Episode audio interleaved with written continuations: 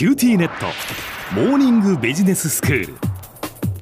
今日の講師は九州大学ビジネススクールで世界の経営環境の変化について研究なさっている村藤勲先生です。よろしくお願いします。よろしくお願いします。先生今日はどういうお話でしょうか？今日は日本のコロナの話なんですけれども、ええ。ちょっとマクロの話をねいろいろししてみようかとええ。思うんですけど、ええ。コロナのピークっていつ頃だったか知ってます？うーんやはりその4月にぐっとこう増えてそして緊急事態宣言、まあ、だ出てっていうタイミングなのかなと思いますが。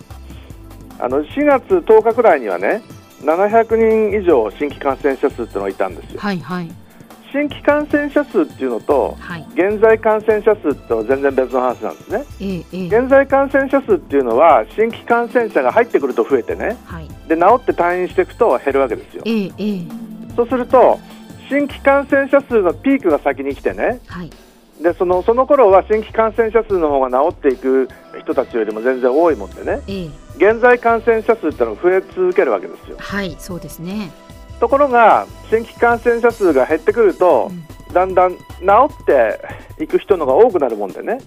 それでその現在感染者数が1万人くらい一時いたのがはい。今あの1000人くらいになってるわけですよ。ええそれで新規感染者数のうん。ピークっていうのは報告ベースで4月10日。はい。で現在感染者数のピークは4月末なんですよ。ええええ。であのピークっていうのをね考えるときにその新たに入ってくるっていう人たちとええ。あの今どのくらいいるかっていう話。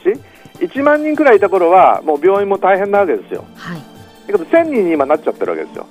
そうするともう相当空いてると日本政府のその初期対応としてね指定感染症になったら隔離入院だということでほとんど入院させられたんでね。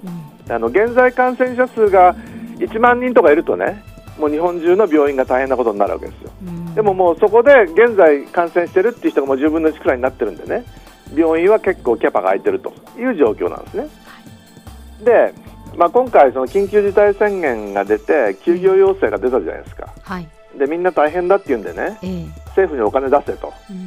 我々のお金なんだからこういう時こそ政府は出せとうん。いうようなことを言ってるわけですよ。で政府は無尽蔵にお金を持ってると思います。いや無尽蔵にはやはり持ってないんじゃないですか？ある意味無尽蔵に持ってるんですよ。それはどういうことどういうことかっていうと、ええ。政府が国債を発行して日銀にそれを買わせればね日銀がいくら債務超過になっても日銀はあのお金を吸ったりできるんでねいくらでも無尽蔵に引き受けられるんですよ。はい。だけどあの今までだってねもう十数年の間国はお金が足んないっていうんでね赤字国債を発行し続けてええ。いるもんでね。はい。その赤字国債っていうのは誰のお金かっていうとうん。我々の将来世代にお金借りてるわけですよ。うん。今生きてる人たちのコロナ対策のためにお金が使われると。で彼らが生まれてきた時にはもうコロナ終わってるという話でも彼らの目の前に借り入れだけ残ってて君たちが日本人だから返さなきゃいかんと言われると。いうことなわけですよ。政府が出すんだから我々のあのお財布が痛まないなんてね思って出せ出せってなんかみんな言ってる気配があるんだけどちょっと無責任な話でね。今でも相当日本政府ってのはお金がなくてね将来世代に払わせようとして赤字国債を発行して出させてるのにね。うん。今回、一次補正と二次補正合わせてあの58兆円だとかね事業規模だと233兆円みたいな巨額のお金になってるんですよ。ええあのメリットがないのになんか負担だけくるようなことはちょっとかわいそうじゃないです？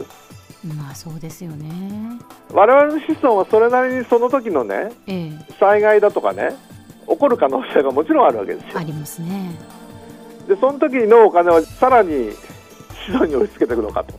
いうとどんどん増えていくじゃないですか。うん。だから我々本当はゼロだかプラスとかで渡さなきゃいけないところをねものすごいマイナスで渡すということには限度があるんじゃないのかという話がありますよね。うん。でも先生じゃあそのどうしたらいいんですか？そのまあじゃあ休業要請をしでも休んでもじゃあ保証がない。どこから保証が出るのかっていうのはどんな風にしたらいいんでしょうか？あの払うのがダメだって言ってるわけじゃないんだけどええ。無駄な払い方いろいろしてますよね。例えば最初困ったところに30万とか言ったのをねええ。全員に10万とかね。30万を10万に変えただけだってね、うん。ものすごい無駄が発生してるんですよ。今回の総務大臣の預金を一つマイナンバーカードにリンクさせるのを義務付けようとかね。それも義務付けてないためにもう山のようなコストかかってるんですよ。であのそういう意味でそのかなり無駄な山をやってる。本当はしなくていいのに無駄なお金使ってますよで私のところでもスーパーでマスク買えるようになった後にアベノマスク来たりとかね、まあ、いろんなこと起こってますよね。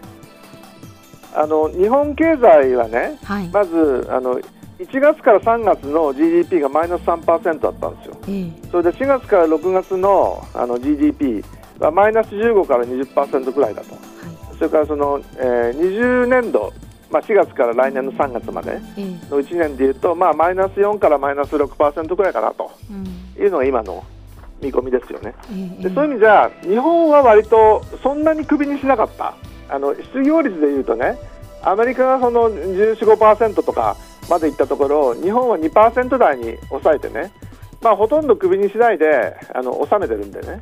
経済がそんなにむちゃくちゃ落ち込んでるわけじゃないですよ、えー4月から6月は結構もちろん大変なことになってますよ。それからその休業要請でやるなってことにしたんでね。ええ。まあ、あの回復に相当な時間がかかると、であのキャパ全部使えるようにあのしてないじゃないですか、一席ずつ開けろとかね、はいはい。レストラン行ったって、昔と同じ人の数が座れるようになってないんでね、うん。まあ、これからあのゆっくりとしか戻らないですよ、うん。それから日本ってもともと輸出入しないと生きていけない国なのにね、ええ外へ行くな、海外からも来るなって今言ってるでしょ。うんでそういう意味じゃそのそれがちゃんと戻すまでにはね相手もいる話なんで一つずつゆっくりやらないとね、まあ、いけないんで、まあ、時間は結構かかるだろうなということですよね。では先生今日のまとめをお願いしますえー2月のあの小中高校の休校要請でね一旦なんとかなるかと思われた日本のコロナが3月末にあの欧米からの帰国者を中心にあの急拡大したと。であの新規感染者数がピークになった4月初めに緊急事態宣言が出て緊急事態宣言は解除されたんだけどもあの経済は相当なダメージを被って、まあ、国としてはあのコロナ対策で60兆円近い資金を使ってまた我々のあの子孫に相当な負担を強いることになってしまったという状況です。今日の講師は九州大学ビジネススクールで世界の経営環境の変化について研究なさっている村藤勲先生でした。どうもありがとうございました。ありがとうございました。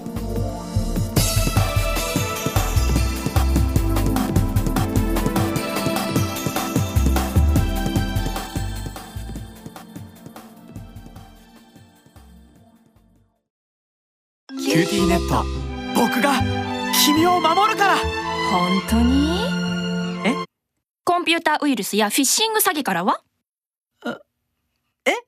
守ってくれないの？ BBIQなら全部守ってくれるのに。セキュリティ5台まで無料。光インターネットの BBIQ